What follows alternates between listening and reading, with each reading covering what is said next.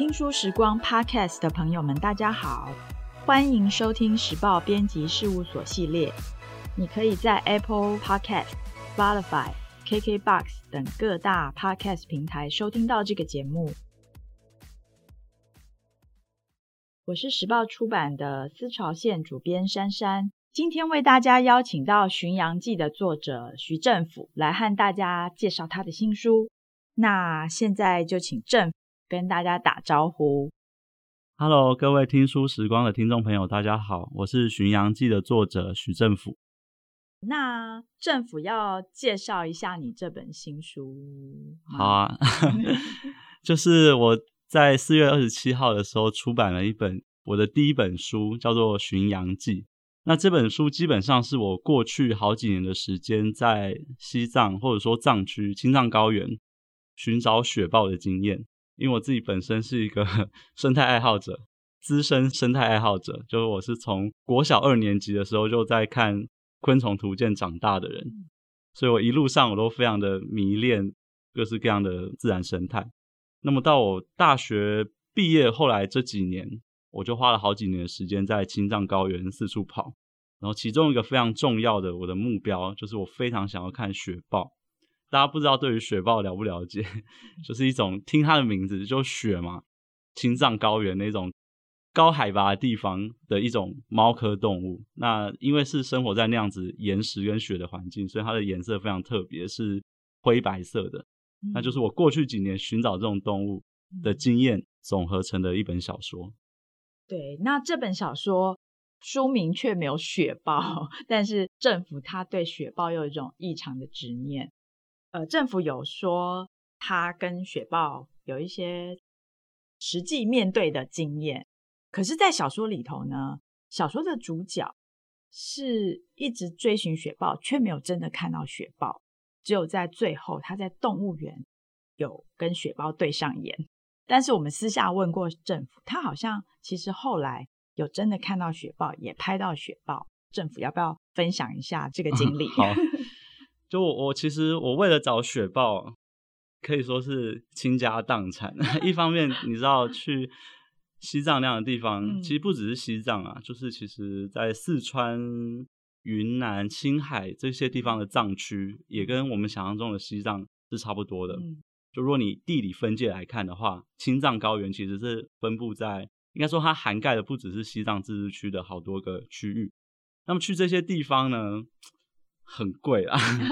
特别西藏特别贵，其他地方还好。那还有一方面是因为我非常喜欢生态摄影啊，所以你要拍那种大型哺乳动物所需要的设备，基本上它的门槛都不低，所以真的是花了非常非常多钱。但我现在其实蛮庆幸的，因为现在没办法出国。哦，对，还好你在。所以我在疫情还没有爆发的时候，我就那个时候我也休学了，因为那个时候我其实已经考上研究所，但我就是休学。花了大概两年的时间，然后把钱全部都花光在这样子一个主题上面。那么我其实在这本小说，它其实统合了我某好几次的旅行经验。那么这几次的旅行经验，其实我到最后都是没有看到雪豹。那如同珊珊刚刚讲的，我最后是在呃动物园里面看到雪豹。那那个时候我其实心情是非常非常的沮丧的，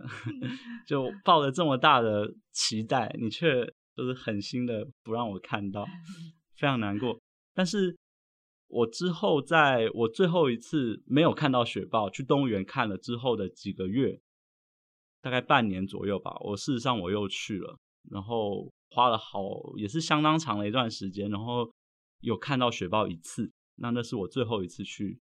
截至目前为止最后一次到青藏高原。嗯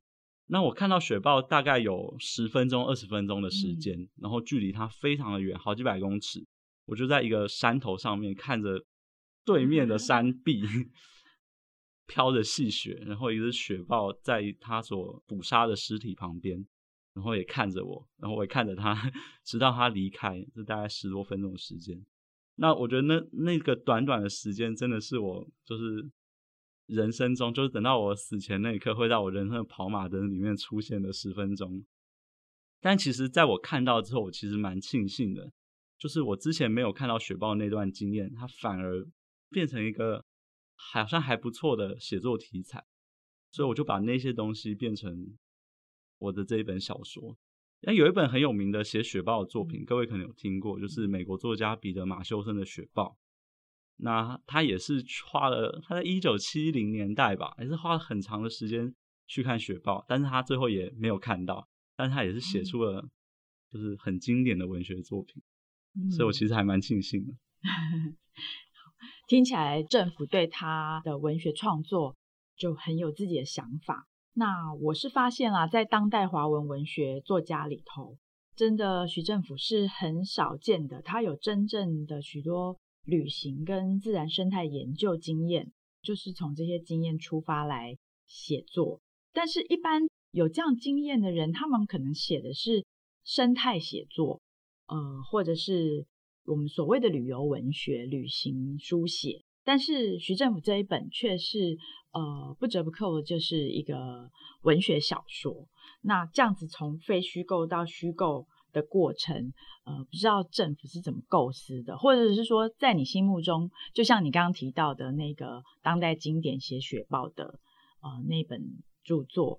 它也是非虚构的吧？那呃，在你心中，现代的旅行文学书写啊，跟你现在这本有什么样的不同？我觉得这可以讲两种理由，嗯、一个理由是好听的理由，一个理由是。现实的没那么好听的理由，但是都是诚恳的理由。我先讲现实的理由好了。现实的理由是，当我今天说我要写一本西藏的作品的时候，现实的束缚就是我在西藏的经验其实很少。嗯，我很难把我那些琐琐碎碎的东西变成一本完整的作品，不然就是它会变得很琐碎，它可能结构就会不会那么的完整。假设我想要说的东西比我的经验还要多的话，嗯、那我势必要做很多的、嗯、很多的调整。嗯、比如说，就是这本书啊，啊这本书就是各各位如果去看的话，我觉得很有可能你也不一定可以很明确的辨析出哪些东西是我的真实经验，哪些东西是我虚构的。因为事实上，我在旅行的过程中，我就在自我虚构，就是我脑中就想着，假设我是一个。小说人物的话，嗯、我在这趟旅行中我会经历什么？嗯，我会面对什么样的东西？嗯、我会怎么去回应？怎么看待我自己目前的状态？嗯，这个都写在我自己的，其实写在我自己的旅行日日志里面。嗯、因为我曾经啊，想要把这本书写成就是一篇很正统的 长篇小说，嗯，不会让别人说，哎，这是虚构还是不是虚构？嗯、不会有这种问题的小说。但现实的状况就是我写不好，我没有很成功的把谦虚哦，把一个就是虚构长篇小说写得很好，嗯，所以带着一个这样稍微有一点挫败的经验，其实我在后来旅行里面我就想，到底是哪里不对劲，所以我的小说人物就跟着我的这个本人我徐政府一起去走了好几次不一样的旅行，所以后来就会变成一种。虚构跟非虚构交杂的经验，嗯，很难去慢慢变成这部作品现在的样子。嗯嗯，那这是很现实的考量，是是是，因为我没有能力去虚构一个超出我经验这么多的东西，那我自己的经验又不足够。嗯嗯，那当然还有另外一个就是比较好听的理由啊，当然它就是比较理想性的理由，就是。我会想要问的就是，我们当代在写旅行书写，它到底还有什么意义？嗯，比如说我们今天讲说，我要写一个写一个什么呢？写一个新几内亚的什么作品好了。嗯、假设我要讲写旅行，老实说，我们都觉得新几内亚是一个很难进去的地方，一直到五十年前都是，其实现在也很难进去了。是啊，但是你真的一个读者。一个有兴趣的人想要知道的话，你上网 Google，你会发现哇，资料超多，嗯嗯，非常了不起的那些人类学家都去做了很多很多的田野，他照片啊，对，他带出了非常多事实的、现实的东西。那你一个旅行作家，你花两年三年，你有什么理由告诉别人说我的这些真实经验是有价值的呢？嗯嗯，非常困难，特别在这个时代。但因为旅行书写，它可能有一个。早期的一个传统就是，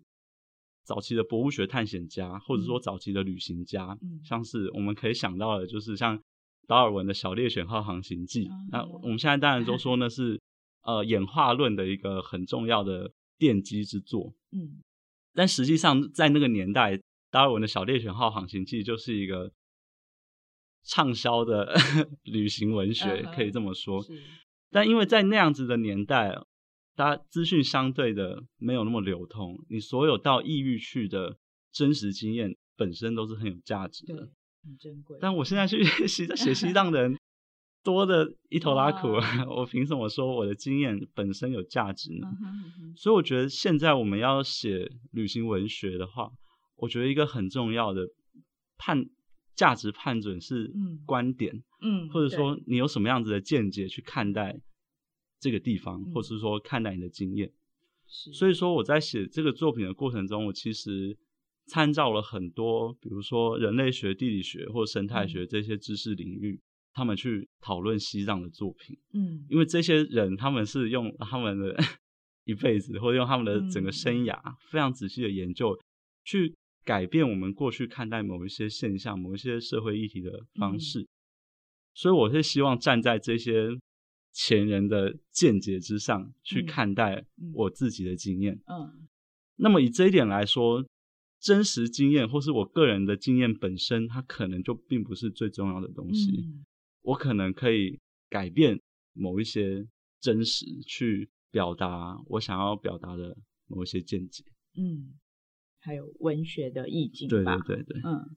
那就像一开始我们有说，呃，虽然徐政府是去追寻雪豹，但是这本小说的书名却叫《巡洋记》，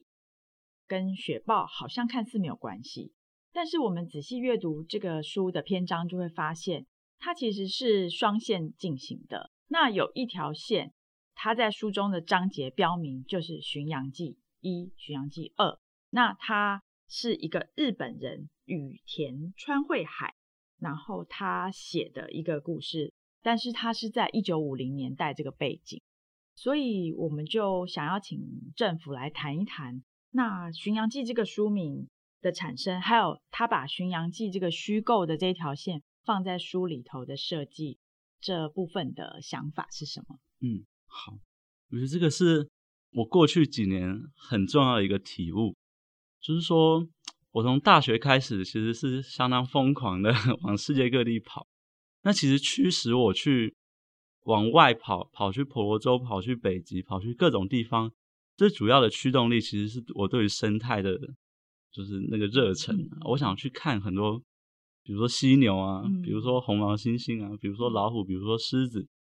那事实上，在实际上旅行的过程中，我会发现一件事情，就是所有的生态议题，所有的生态现象，它都一定被镶嵌在特定的社会脉络里面。所以，比如说我要去看雪豹这件事情，你所要面对的是。青藏高原，或者说藏区，或者说中国的一整个社会氛围、社会脉络，嗯，你要知道为什么雪豹现在是这样子的处境，嗯，其实你很大程度上你要去看那边的社会发生了什么样的事情。我举个例子，因为我们讲生态议题，我们首先都会想说，嗯，我们最先想到的议题，大部分就是环境衰退嘛，对，生物多样性流失啊，雪豹越来越少，嗯。但这个就雪豹不一定有越来越少，我只是只说我们 一般写作写作所谓的自然书写的时候，很倾向于站在这样子的立场。嗯，那事实上这个议题你一定要放在社会脉络底下来看。嗯，我举个例子，像是雪豹在青藏高原的很多哺乳动物，它其实都会出现在寺庙附近、寺院附近，或者是所谓的神山。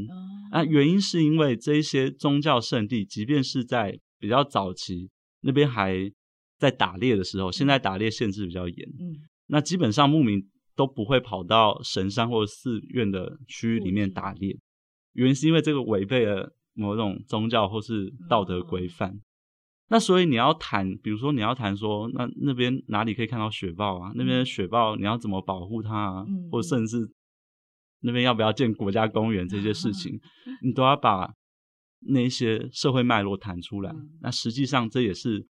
你去观察一个生态现象，观察一个自然地景，你都必然会遭遇到的东西。嗯，所以其实我在这本书里面写的比较多的，搞不好其实是社会的东西、嗯、政治的东西、嗯、宗教的东西，反而不是生态的东西。其实也写了不少，嗯，但是不一定比例上，对对对，它可能不超过一半。嗯，比如说这个就有提到。五零年代，藏军和解放军在各地游击战啊，然后这个要传佛法的羽田，他就只好落脚在拉萨这样。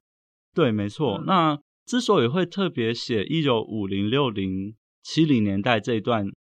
历史，然后把它写成其中一条轴线，是因为我认为，至少我现阶段认为。你要理解目前藏区的一切的社会或者生态现象，你都必须要把这段历史拿出来谈。嗯，它其实行很大程度上行够了现在那个地方你所看到的，不管是政治生态也好，嗯、你看到的一切也好，社会生态。对，嗯、因为我们比如说啊，青藏高原最常见的环境议题，无非就是草原退化了。哦，对。那草原退化，它当然牵涉到的是牧民或者说牧业。嗯我们以往讲环境退化，可能都是归因于，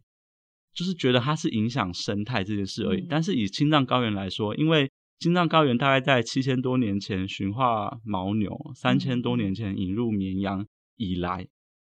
那边主要的草原的消费者其实都是人类驯养的动物，而不是野生动物。嗯嗯嗯、所以那个地方的牧业实作如何，那个地方的土地管理怎么样，其实都直接的影响了。这块高寒草原上面的生态，嗯，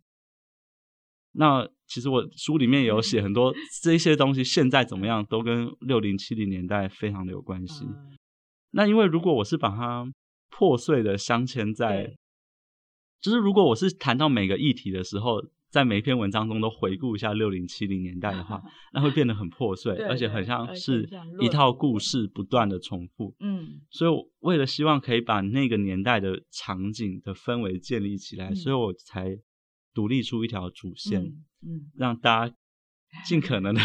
可以沉浸到另外一个时空。嗯，对，那条主线其实是非常好看，就是像刚才政府讲的这些政治社会的背景，听起来好像。读小说的读者可能觉得有点枯燥，可是其实他把那个故事说得非常好，就让大家在不知不觉读小说情节的时候，就理解到这一路以来的社会跟政治脉络，就很欢迎大家可以亲自来读一读这本书，体会这本小说的魅力。这本书呢，非常受到瞩目，所以是五月份的诚品跟博客来两大通路的选书。我们也有两个版本，一个是博客来独家书衣，还有一个是成品的签名书加独家明信片。就是刚才许政府讲到说，他好不容易拍到雪豹这样子的照片，也在那个成品版的明信片里头可以买得到。那接下来就是五月三十号会有新书座谈，跟作家谢望林一起相关的资讯，就欢迎大家上时报思潮线脸书来看。那节目的最后，我们也请政府来跟读者说说这本书，希望大家可以从这本书里头得到什么。好，那我讲一些其实是比较我个人的东西啦。嗯、我在过去好几年的时间里面，我跑了这个地方，还有一些其他的地方。但我现在回头来看，我会觉得，虽然所谓的回头，这也是刚出版出版的书啦。这本书对我来说，它可能非常的重要，不只是因为它是第一本书而已。而是因为过去这几年的时间，因为我们知道接下来要出国不容易，而且我现在在读硕士，嗯、就我毕业之后，这个世界就是另外一个世界，我也是另外一个我。所以我觉得我在二十多岁的最黄金岁月里面，嗯、我其实几乎全部都投注在很大部分投注在这个主题上面。我用过去这一段对我来说非常珍贵的时间，它形塑了一种看待世界的方式。那这个东西可能是在往后的岁月里面很难再有的。那其实我很希望我可以把我在这个过程中所体悟到的东西，透过这本书交给读者们。那今天非常谢谢政府和我们分享他的最新作品《巡洋记》。